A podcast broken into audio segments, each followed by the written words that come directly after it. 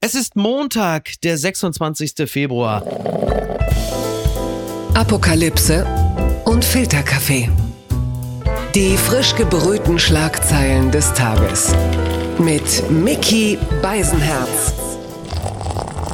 Einen wunderschönen Montagmorgen. Herzlich willkommen zu Apokalypse und Filterkaffee, das News Omelette. Und auch heute blicken wir ein wenig auf die Schlagzeilen und Meldungen des Tages. Was ist wichtig? Was ist von Gesprächswert? Worüber lohnt es sich zu reden? Und ich, äh, ja, was soll ich sagen, wenn Olli Schulz äh, nicht mehr da ist, dann muss ich halt gucken, wer da jetzt noch, also bei mir in der Wohnung halt. Es ist ja im Grunde genommen auch äh, intellektuell, emotional die geistige Entsprechung von Olli Schulz in diesem. I wish. Herzlich willkommen, Niki Hassania. Guten Morgen, Micky. Guten Morgen, Niki. Niki, es gibt etwas zu feiern. Ernst August von Hannover wird 70 Jahre alt. Der Prügelprinz. Der Prügelprinz. Ist, nee, ist er der Prügelprinz? ja, sicher ist er der Ja, stimmt. Prügelprinz. Er ist aber auch der Pinkelprinz. Pinkelprinz, Er ist der genau. Prügel- und der Pinkelprinz. Hannover 96, was 96? 2000, Expo 2000. 2000. Da hat äh, Ernst August von Hannover hat an den türkischen Pavillon gepinkelt. Ja, und äh, das ist insofern eine äh, interessante Pointe, als äh, heute ebenfalls äh, Präsident Recep Tayyip Erdogan wird ebenfalls 70 Jahre alt heute. Beide werden 70 Jahre alt. Zur Feier des Tages sollte der Prinz Erdogan anpinkeln. Was hältst du davon? Das wäre äh, wunderbar. Es gibt Präsidenten, die sich äh, gerne anpinkeln lassen. Das äh, kommt allerdings äh, später im Bereich Trump. Ähm, es ist ja übrigens nicht so, dass äh, Prinz äh, Ernst August von Hannover Erdogan an dem Pavillon gepinkelt hat damals, denn 2000 war ein gewisser Ahmed Necdet Sezer war äh, Präsident der Türkei, als das Ganze von. Man denkt ja immer, man hat immer das Gefühl, es war Erdogan halt einfach immer immer schon Erdogan. ja, es war ja, einfach immer schon Erdogan, aber äh, in Zukunft wird das so sein. Also Erdogan wird in 20 Jahren noch Präsident Sein sein. Gehirn uploaden und einfach da bleiben. Selbstverständlich wird das passieren. Naja, und ich gehe mal davon aus, also heute wird höchstwahrscheinlich irgendein Team von äh, Brisant äh, oder äh, exklusiv So Story. Ernst August von Hannover besuchen und er wird höchstwahrscheinlich, denke ich mal, entweder auf sie schießen oder halt einfach wieder den Knirps ziehen, mit dem er damals die Reporter der hat auch dann Du ist auf, dieses- auf dem Paparazzo zugegangen. Verschwinden Sie, Schwein! Und hat dann so nach dem geschlagen. Ja. Aber du hast jetzt auch diese Bilder aus dieser Waldhütte in Erinnerung, gell? Ja, weißt du, richtig. da hatte er diese Psychose Das und dann wurde Letzte, er eingeliefert. Ja. Genau. Ja. Aber jetzt die Bilder von ihm aktuell mit seiner Freundin, er sieht wirklich gesund und happy aus. Alles Liebe, alles gut. Das hat mich traurig gemacht. Die Zeit meldet, Traumschiff, Schauspieler Horst Naumann ist tot. Das hat mich wirklich traurig gemacht. Ich habe das irgendwie so spontan äh, irgendwo aufgeschnappt und dachte, ach Mensch, das ist ja, ähm, ist ja wirklich schade. Also ich, Ich kenne ihn ja nur aus der Schwarzwaldklinik. Genau, also der, der Reihe nach. Ähm, man kannte ihn natürlich als Dr. Schröder, als Arzt auf dem Traumschiff, als langjähriger Traumschiffarzt. Da war der auch Ja, Arzt. ja, ja, ja. Ja, der ist, der Horst Naumann war einfach mal in den 80ern und 90ern der TV-Arzt. Weil er war auf dem Traumschiff und er war in der Schwarzwaldklinik. Meinst du, er hat es irgendwann selbst geglaubt, dass wenn so ein medizinischer Not Notfall in der Nähe war, er dann hingelaufen ist? Meinst du, wenn es im Flugzeug hieß, ist ein Arzt an Bord und er zeigt auf, so wie Klaus-Jürgen Wusso, der in der Fußgängerzone Rezepte ausgestellt hat? So. Er war ja, er war ja, genau, du hast ja erst gesagt, du weißt gar nicht, wer es war. Und dann habe ich dir gesagt, nein, guck mal hier, da hast du das Bild gesehen. Er war Dr. Römer, der Best Buddy von äh, Professor Brinkmann. Genau, Ne? genau. Doch, doch, doch, doch, doch, doch, doch, doch, doch, doch, doch, doch, doch, doch, doch, doch. Ja, und äh, er ist im Alter von 98 Jahren gestorben. Also man kann jetzt nicht sagen, äh, also viel zu früh. Das finde ich übrigens, die Formulierung finde ich immer toll, wenn es heißt, äh, jemand sei viel zu früh verstorben, so bei Prominenten. Ich vermisse die Formulierung, jemand ist viel zu spät verstorben. Das würde mir mal gut gefallen, irgendwie. Der äh, viel Oder zu spät Leute, die verstorbene fragen, Wladimir Putin. Was? Oder Leute, die dann fragen, woran ist der gestorben Ja. mit 98? Mit 98, genau. Es gibt jetzt, ähm, was ich im Zusammenhang mit dem Traumschiff wirklich damals eine ganz tolle Meldung fand von der Bild-Zeitung, als Horst Naumann mit, ich glaube, er war 85 oder so, ähm, sollte er dann nicht mehr Traumschiffarzt sein mit 85, weil man dann vom ZDF entschieden hatte, dass jetzt mal ein anderer den Traumschiffarzt geben muss. Und er wurde dann ersetzt durch den damals, glaube ich, auch schon äh, 64 Jahre alten Nick Wilder, den Schauspieler. Und er 85 hörte auf, Nick Wilder 64. Bild-Zeitung titelt am nächsten Tag: Traumschiffarzt muss in Rente. Verdammter Jugendwahn! Das hat mir wirklich sehr, sehr gut gefallen. Das ist jetzt nicht Colin Fernandes Ulmen? Das ist absolut Ulmen richtig. Fernandes? Ja, Wie rum? ja, ja, Ja. Dr. Delgado. Ich möchte nichts hören von dir jetzt. Die gute Nachricht des Tages. die Tagesschau meldet, dann muss es ja stimmen. Fernzüge selten mehr als eine Stunde zu spät. Teil dieser Headline ist übrigens Erhebung der Deutschen Bahn. Du sagst, ach, vielen Dank. Ich dachte auch, der Artikel sei aus diesem Ja. Bahnmagazin Mobil. Ja, ja, genau, und meldet das Bahnmobil. Genau. Immer weniger, immer weniger Tote durch Lungenkrebs äh, meldet äh, die Philip Morris University. Ähm, also es ist so, die Bahn hat mit Problemen bei der Pünktlichkeit zu kämpfen. Das spüren Reisende auch in ICE und Intercity jeden Tag. Doch wie häufig sind wirklich große Verzögerungen. Und es ist so deutliche Verspätung von 60 Minuten oder mehr traten bei 2,4 Prozent der Halte auf. Das geht aus einer Antwort des Bundesverkehrsministeriums auf eine Anfrage der Unionsfraktion im Bundestag hervor. Das Ministerium wiederum bezieht sich auf Angaben der Deutschen Bahn. So, Du als Bahncard 100. ja, genau. Ich habe eine Bahncard 100. Also es ist so, ich sage noch ganz kurz, im vergangenen Jahr wurden danach 64 Prozent der Fernverkehrshalte pünktlich erreicht, wie die Bahn bereits mitgeteilt hatte. So, also. Was bringt dir die Statistik, wenn du das Pech hast, Ja, das ist richtig. Das so immer in den. in der Bahn sein, die immer verspätet ist? Also Ja. dann bist du einfach. Also es sei, es sei angemerkt, ich bin gestern äh, mit äh, meiner Tochter aus Dortmund zurück nach Hamburg gekommen und um 17.30 Uhr hätten wir da sein sollen.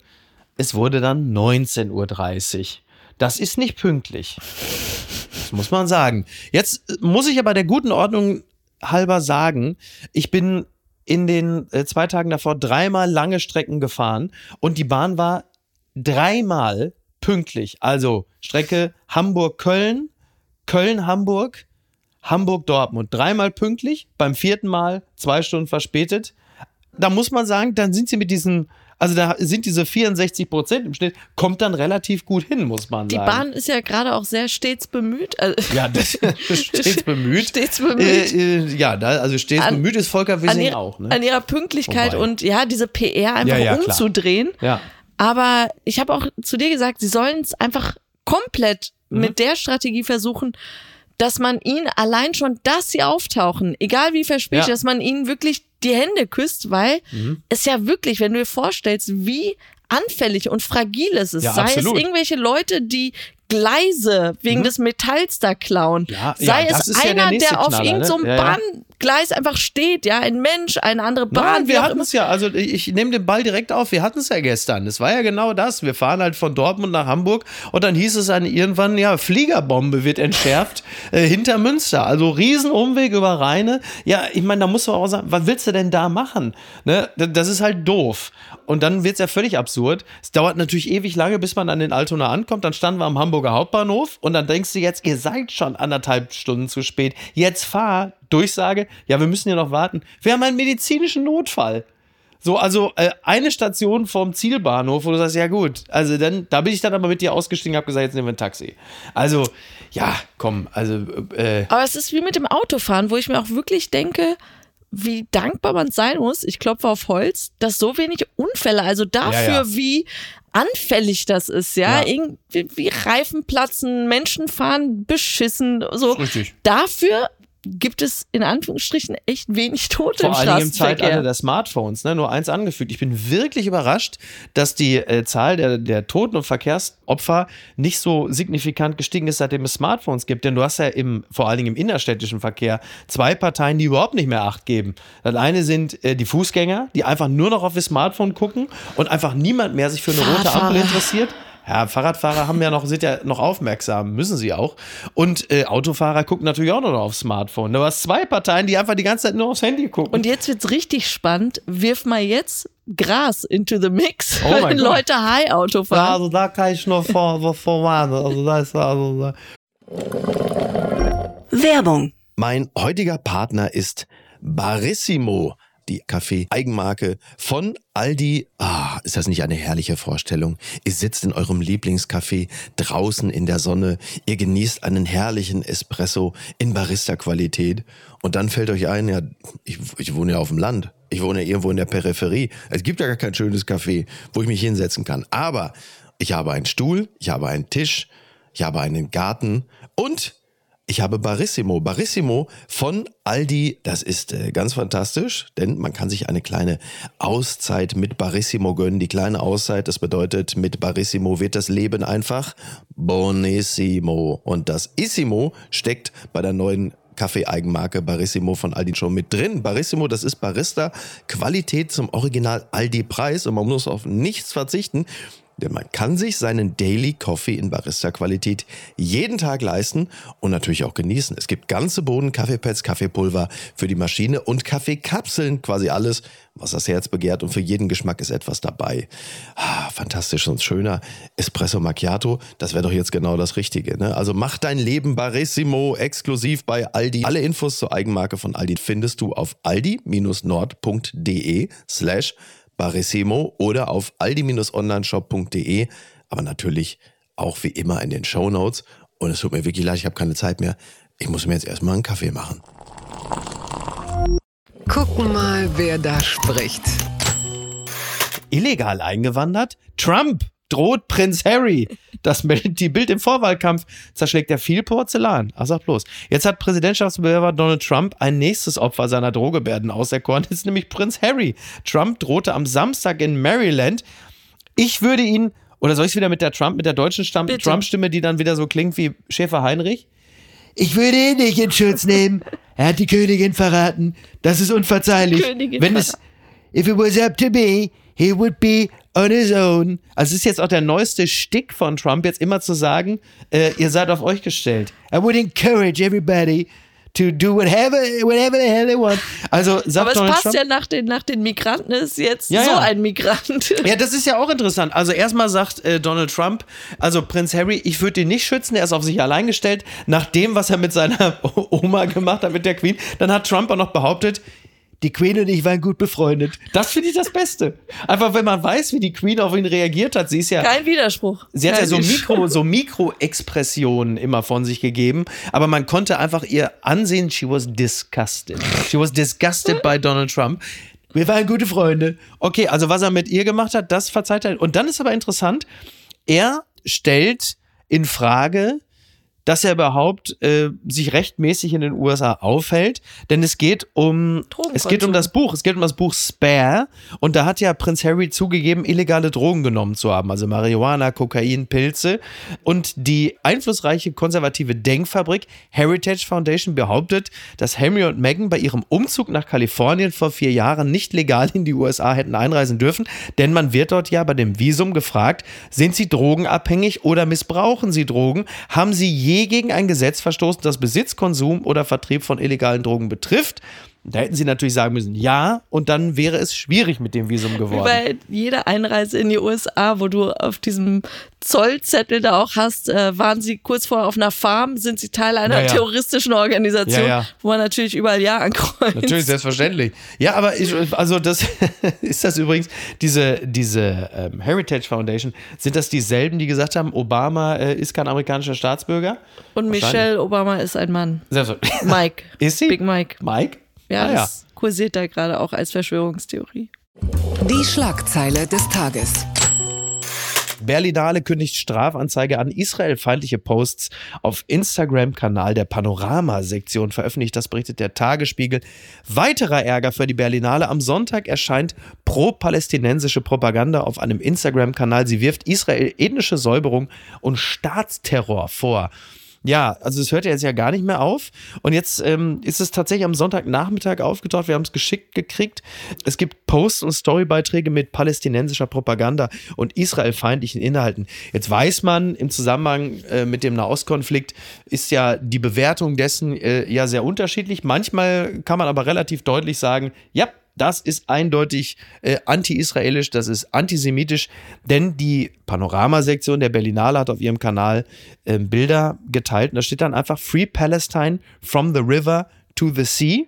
Dann auch der Hashtag Ceasefire Now, strafbar ist. Waffenstillstand jetzt. Aber gerade ähm, from the river to the sea, das ist ja in mehreren Bundesländern, steht es ja unter Strafe mittlerweile, das äh, zu skandieren, auf Plakate zu schreiben oder sicherlich halt eben auch äh, bei Instagram zu posten. Und so Sätze wie Genocide is Genocide, we all are complicit, zu Deutsch Völkermord ist Völkermord, wir sind alle mitschuldig. Das ist etwas, da sagt die Berlinale jetzt, naja, diese Panoramasektion, das müssen wir jetzt mal überprüfen, wer das denn da gepostet hat. Man kennt das ja, es gibt ja dann immer irgendwelche übereifrigen Social-Media-Redakteure oder Redakteurinnen, die dann in Eigenregie sowas posten.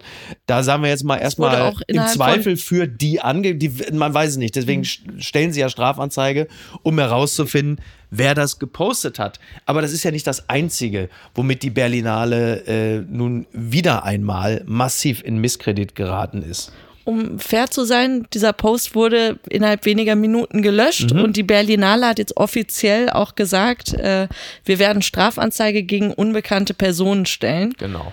Gut, aber äh, wirklich Claudia Roth ganz, ganz miese Rolle in dem Ganzen. Also erst mit der Documenta, Documenta in Kassel, ja. jetzt das.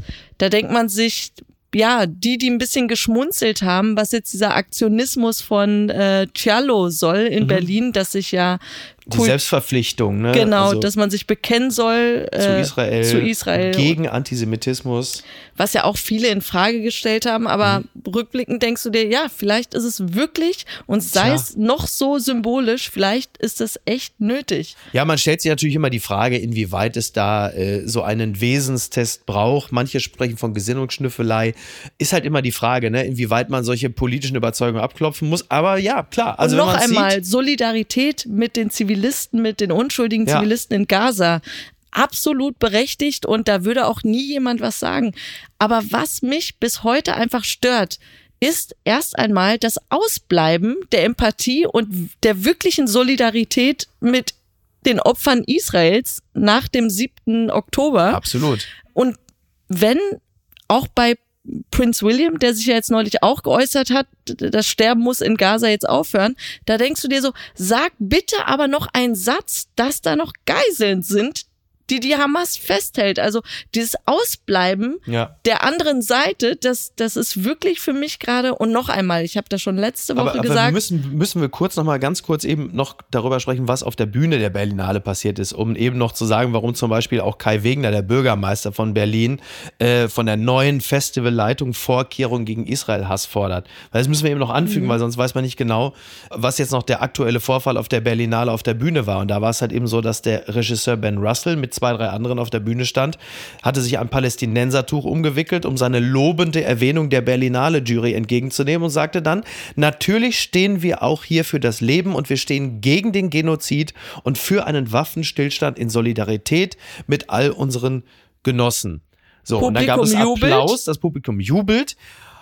Und ähm, das ist natürlich das, was der Berlinale und der Leitung zuerst um die Ohren geflogen ist. Man stellt sich nur zunächst ja erstmal die Frage, wer sind denn jetzt eigentlich diese Genossen? Also wer, wer soll das denn sein?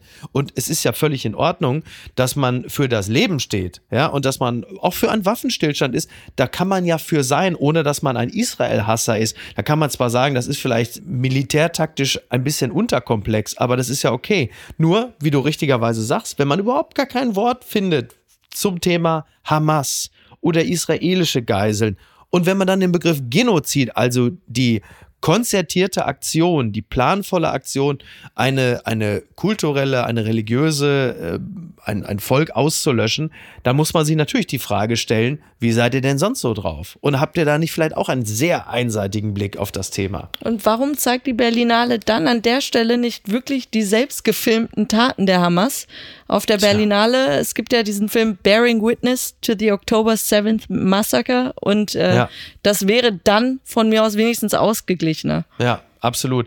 Und das ist halt eben eines äh, der vielen Probleme. Und da hat die Berlinale natürlich ein massives Problem. Und dann stellst du halt eben auch wieder fest, wenn man weiß, wie die Sympathien auch bezüglich dessen, was da auf der Bühne geäußert wird, ähm, wie die verteilt sind. Es ist dann vielleicht doch manchmal für manche leichter, auf dem roten Teppich bei der Eröffnung zu stehen, so als Schauspielerin und dann sich für Menschenrechte auszusprechen mit Handy hoch. Und ein paar Tage später sagst du, ja, die kann ich aber bei den Hamas-Geiseln so gar nicht erkennen. Das finde ich dann auch immer spannend. Und letzte Woche sagte ich eben, dass ich ein Problem habe mit diesen Ausdrücken Genozid und, ja. und, ähm, und, und dann sagen alle immer ganz schnell, diese Leute seien geschichtsvergessen. Mhm. Und mein Problem aktuell ja. ist wirklich, dass es eben keine Geschichtsvergessenheit ist, sondern Unkenntnis, mhm. dass man es noch nicht einmal in the first place wusste, ja. was die Geschichte ist Ja, nein, man nimmt dann so, man nimmt dann so Begrifflichkeiten, die man aufgeschnappt hat, dann gewisse äh, historische Fetzen, die schmeißt man dann alle in so einen in so einen Blender und dann verquirlt man das Ganze zu so einer Art äh, Erinnerungssmoothie, den man sich dann so passend einschüttet und sagt, das ist jetzt meine Wirklichkeit. Und dann kommt halt sowas dabei raus. Ne? Aber nochmal, einen Waffenstillstand eingedenk dessen, was dort im Nahen Osten passiert, zu fordern, sich zu wünschen, das ist per se noch keine anti-israelische Haltung. Und es ist auch wahr, dass viele Menschen, die sich mit dem Thema befassen, dann einen Satz sagen wie, da muss man auch mal die Frage nach der Verhältnismäßigkeit stellen, ist richtig. Aber man merkt natürlich auch an dieser Äußerung, dass sie selber auch keine Lust haben, in der Öffentlichkeit diese Frage zu beantworten. Man wirft es in den Raum und sagt, da muss man auch bald mal die Frage nach der Verhältnismäßigkeit stellen, weil natürlich niemand im öffentlichen Raum Lust hat, sich da festzulegen, weil wir natürlich auch alle nicht wirklich so tief im Thema sind, was verhältnismäßig ist, was nicht. Aber es erscheint unverhältnismäßig. An der Stelle sei noch angefügt, dass es ähm, offensichtlich Gespräche über den Geiseldeal schon auf äh, Beamtenebene geben soll. Also man kommt da äh, relativ weit und trotzdem will Netanyahu auch bei einem möglichen Abkommen an der Rafah-Offensive festhalten. Das finde ich auch bemerkenswert. Aber es ist wohl so, dass derzeit darüber verhandelt wird, dass äh, es äh, während einer Feuerpause die Freilassung israelischer Geiseln geben soll. Nicht aller, aber einiger. Und im Gegenzug sollen in Israel inhaftierte Palästinenser freikommen. So. Konkrete Details gibt es nicht, aber auch das finde ich spannend. Und das Ganze äh, soll ja zur Zeit des Ramadan stattfinden. Am ähm, 10. März beginnt mh, und ja. es ist einfach insofern eine gute Nachricht, dass Gesprächskanäle gerade offen sind. Das gibt's doch gar nicht. Vorfall im ukrainischen Mykolaiv. Russische Drohne verfolgt Baerbock-Kolonne. Besuch abgebrochen. Das meldet der Spiegel. Annalena Baerbock hat den Besuch eines Wasserwerks in der südukrainischen Stadt Mykolaiv wegen einer russischen Aufklärungsdrohne vorzeitig abbrechen müssen. Das teilte ein Sprecher des Auswärtigen Amtes am Rande der Reise der grünen Politikerin mit. Die Delegationsmitglieder waren zuvor aufgefordert, rasch in die gepanzerten Fahrzeuge von Baerbocks Kolonne zurückzukehren. Ja, es ist so, dass diese ähm, Drohne eine Aufklärungsdrohne war, eine russische, aber man weiß, wenn eine russische Aufklärungsdrohne in diesem Falle ja über äh, das Wasserwerk fliegt, dann dauert es nicht mehr allzu lange. Dann gibt es relativ bald einen Luftangriff und dann hieß es so: Wir äh, reisen jetzt besser mal mit der Kolonne weiter, nachdem Annalena Baerbock ja am Samstagabend schon in Odessa äh, in einem Schutzraum war nach äh, einem Luftalarm. Also da kann man nun auch wirklich, vielleicht muss man einfach auch mal sagen, sie macht sich's ja wirklich nicht leicht. Also es gibt ja Leute, die sich darüber aufregen, wenn sie irgendwie schulterfrei auf der Berlinale auftritt. Aber Haben sich darüber Leute aufgeregt? ja, natürlich, selbstverständlich. Das galt dann als unfeministisch und Wie so. Merkel in Bayreuth damals? Ja. also, das ist ja schon wirklich eine, ein harter Job da zu sein. Du hast ja halt einfach eine konkrete Lebensgefährdung. Das nehmen wir einfach alles so hin. Wir sagen, ja, reißen mal dahin, reißen mal dahin. Stell dir einfach mal vor, die deutsche Außenministerin wird bei einem Luftangriff getötet. Was passiert dann? Hast absolut recht, aber ganz ehrlich, das Vorstellen, worunter die Ukrainer in den letzten zwei Jahren gerade einfach Guter leiden. Punkt. Dieses, Guter dieses Punkt, Gefühl ja. einfach im nächsten Moment, Ja. du sitzt am Frühstückstisch und dann Ja, ja. Rauscht einfach eine Rakete da ein in dein Wohnhaus und dieses Gefühl der Bedrohung. Ich habe Mhm. dir schon, als hier Tag der deutschen Einheit gefeiert wurde letztes Jahr, wie unruhig mich einfach der Sound der Helikopter gemacht Ach so, haben, ja. weil Scholz in der Stadt war. Ja. Und ich habe dir gesagt, stell dir vor, du hast diesen Sound den ganzen langen Tag, ja. Ja. Also dieses unterbewusst unruhige, nur du weißt, nee, es ist nicht unterbewusst, es ist absolut Mhm. bewusst, weil du im nächsten Moment einfach nicht mehr sein kannst. Und Ja. da habe ich wirklich den allergrößten Respekt vor. Und es ist schön, dass Baerbock da ist, aber für mich war es auch wirklich so ein Moment, wo ich dachte, warum Mhm. reist Scholz da nicht jetzt auch mal hin? Also noch einmal diese Frage, die man sich Ich seit glaube, zwei ohne Jahren Taurus, ohne Taurus braucht er da bis auf weiteres nicht hinzukommen. Also man muss der guten Ordnung halber ja sagen, äh, der Antrag der Ampelfraktion war ja auch weitreichende Waffensysteme und äh, die Ukraine muss vollständig wiederhergestellt sein. Also Und Deutschland macht im Vergleich Vergleich zu anderen Ländern. Ich glaube, Frankreich stinkt gerade Zweit, richtig ab. zweitgrößte Unterstützer im Vergleich, also wenn es um das Bruttosozialprodukt Deutschland oder Bruttoinlandsprodukt geht, dann ist es im Vergleich gar nicht mehr so wahnsinnig toll, aber sie sind die zweitgrößten Unterstützer nach den USA noch. Interessant ist halt jetzt noch, ähm, dass Baerbock eine neue Schreibweise für Kiew verkündet hat. Also das heißt, die Bundesregierung wird Kiew künftig Kiew schreiben, also K-Y-J-I-W statt Kiew. K-I-E-W. Das hat sie jetzt in Odessa verkündet. Und das ist aber irgendwie ja auch wieder sehr zeitgeistig. Also, was die Ukraine braucht, ist der Taurus. Was sie viel dringender brauchen, ist Munition.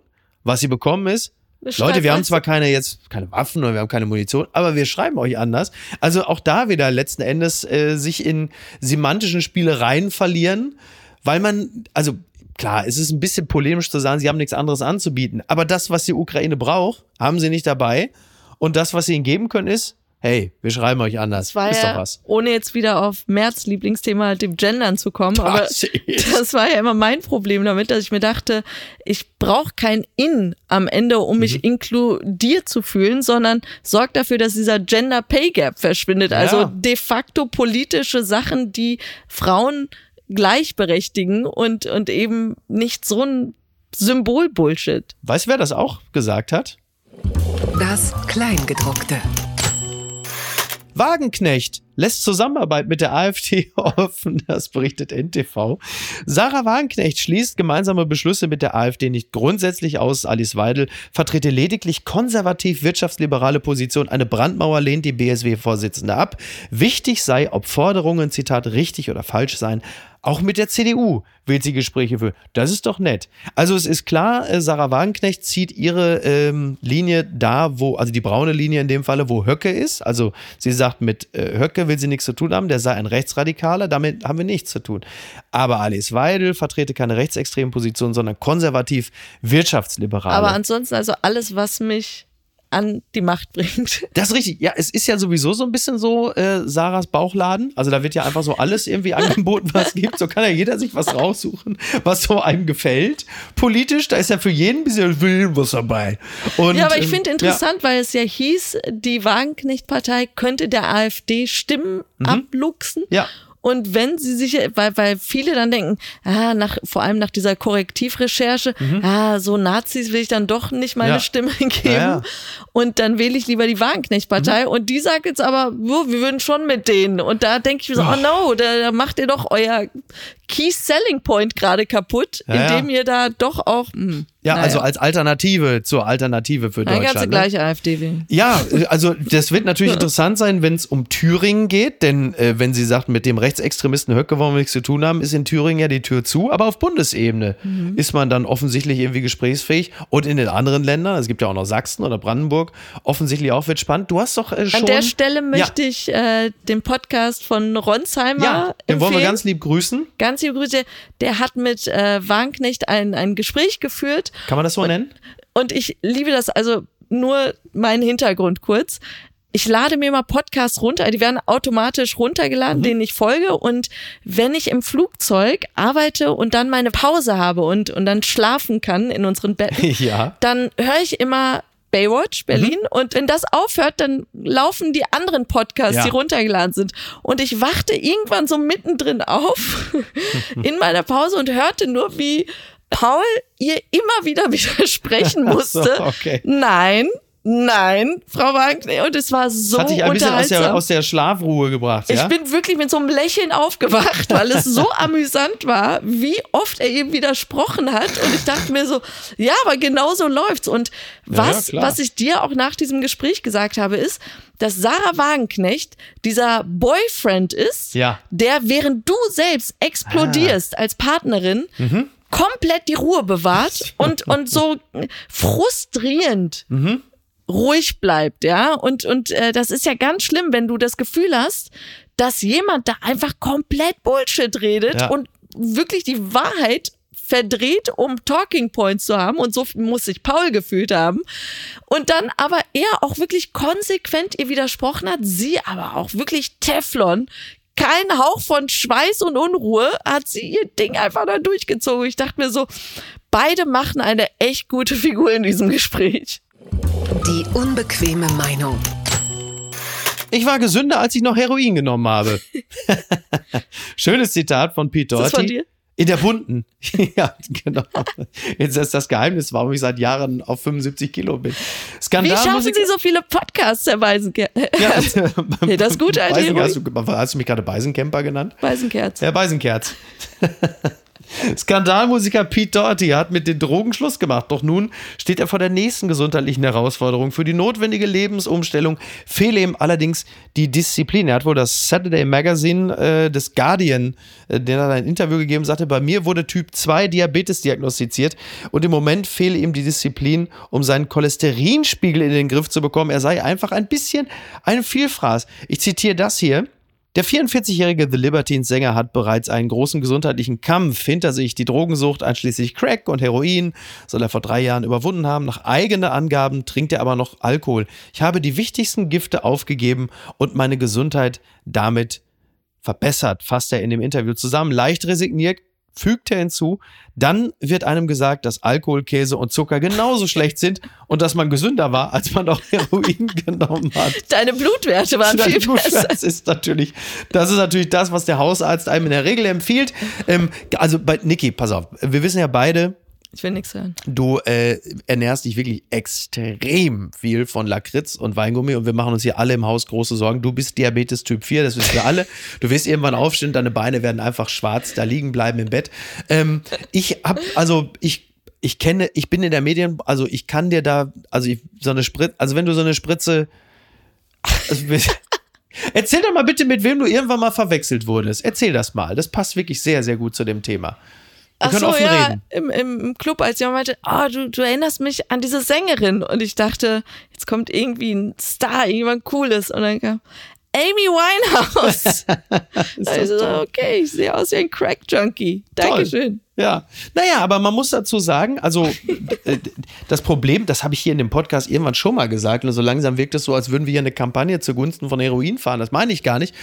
Aber wenn es halt sehr, sehr reines und gutes Heroin ist, das schlechte Heroin, das gestreckte, das ist ja oft das Problem. Willst, soll das jetzt eine Botschaft an Lauterbach sein? Ja, also ich Nach habe Cannabis. der nächste Move, also ich habe die Studie gelesen. Also, Heroin. also ich mache einen Deal mit Cem Özdemir. Also, der, also es, es kommt auf alles, äh, was Zucker hat und Ha- Haribo und Katjes, da kommt jetzt der Button drauf. Leute, nein, oh nein, oh nein. Aber wir geben das Heroin frei. Also wenn man das verantwortlich gibt es im damit Rewe, umgeht, gibt's an der? Schluckerkasse, vorne an der Quengelkasse, gibt es Quengelware, gibt's das. Dann sagt die Mutter, sagt zu dem kleinen Justin, also pass auf, ich oh, mache mir große Sorgen. Oh. Nächster, da sagt der Mutter, sagt, pass mal auf, der Kinderbueno, das ist pures Gift für dich. Wir ziehen, wenn wir zu Hause sind, kriegst du da deine Spritze. So, was denn? Ist das jetzt etwa auch schon wieder nicht in Ordnung?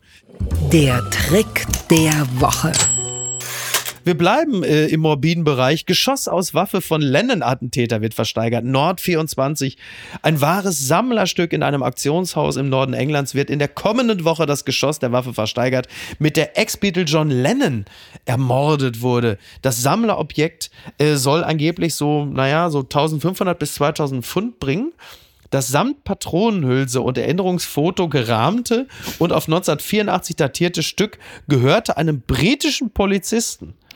Also, zwei Ja, also, Fragen. ja. Mhm. Wer gibt Geld dafür aus? Und zweitens, Fans, richtige Fans. ja, aber halt. wie willst du das deinen Mitmenschen beibringen, dass du Mhm. Ja. dafür Geld, also so bist du dann stolz drauf? Hier, guck mal, ich habe die mal, hier, guck Kugel. mal, was hier hängt. Guck mal, was da hängt. Weißt du, wer das Ding im Kopf hatte? Hör mal, tipp mal, wer das Ding im Kopf hatte.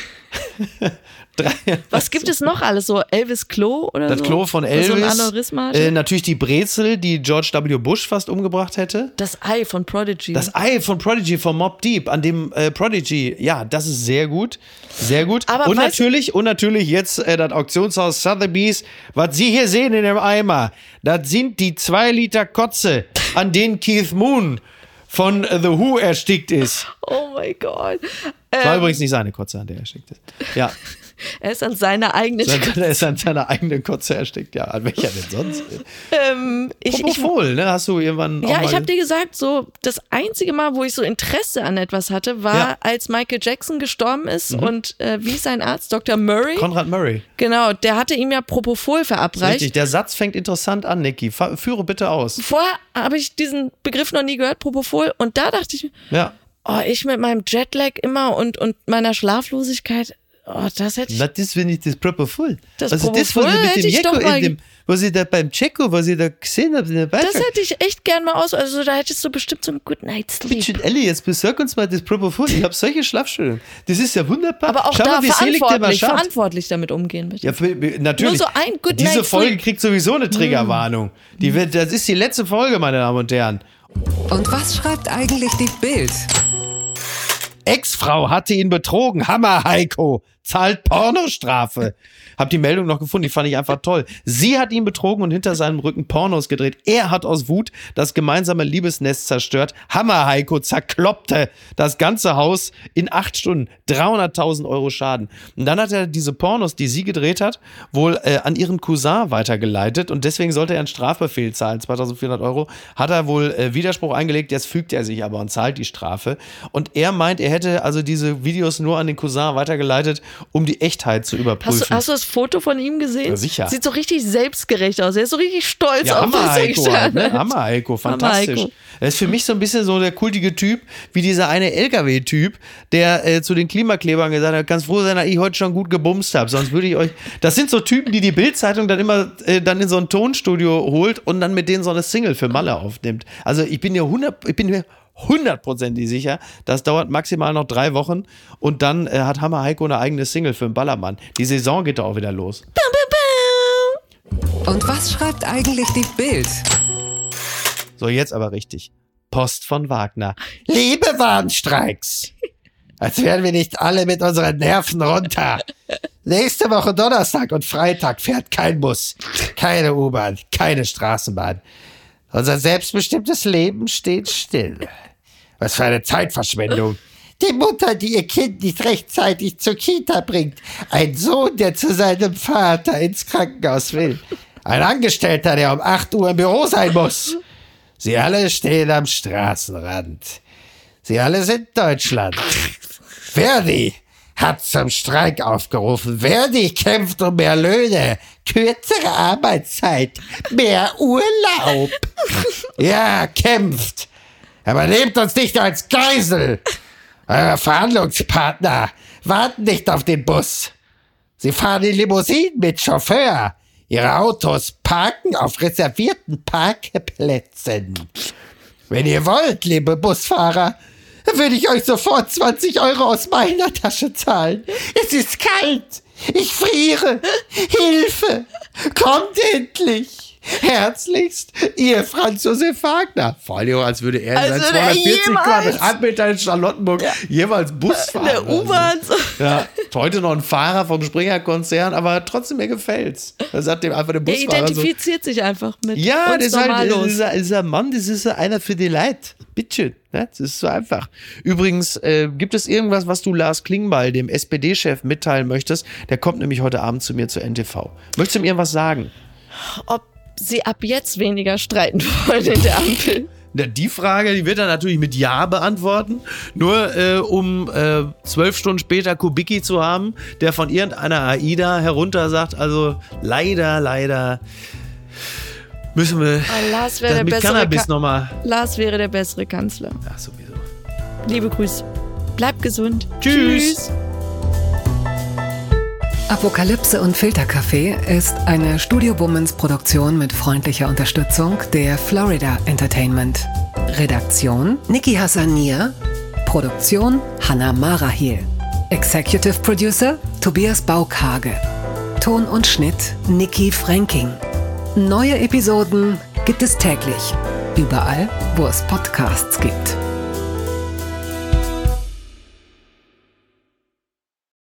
Ich dachte ja, wir machen einen Podcast zusammen, Joko, und dann ähm, hängen wir einfach ab, einmal die Woche, unterhalten uns ein bisschen lustige Alltagsbeobachtung, manchmal politisches Ja. Take, dies, das, Feierabend. Was stattdessen passiert, ich muss Sport machen. Schöne Naja. Scheiße. Auf eine gewisse Art und Weise ist es aber auch abhängend. Ne? ja gut, ähm, das ist aber so, so eine Entwicklung, die man natürlich nicht kommen sieht, wenn man einen Podcast beginnt, wo man aber, wenn man einen Podcast hat, wie wir beide, der jeden Donnerstag erscheint äh, und Sunset Club heißt, sehr dankbar darüber ist, dass zum Beispiel ein Gast wie Kai Pflaume sagt, hast du nicht Bock auf eine Klimmzug-Challenge? Ja, und jetzt mache ich seit zweieinhalb Monaten, trainiere ich Klimmzüge. Bald ist es soweit. Die große Auflösung, habe ich es geschafft, einen Klimmzug zu schaffen. Also habe ich es geschafft, ihn zu schaffen. Und die Laune ist im Keller bei mir, außer natürlich, wenn wir uns unterhalten miteinander. Aber den Rest der Zeit, den ich nicht mit dir Podcast mache, mache ich ja Sport. Ja, äh, schaltet doch einfach ein und hört rein. Wir würden uns sehr freuen. Und wenn es euch nicht gefällt, sagt es bitte keinem.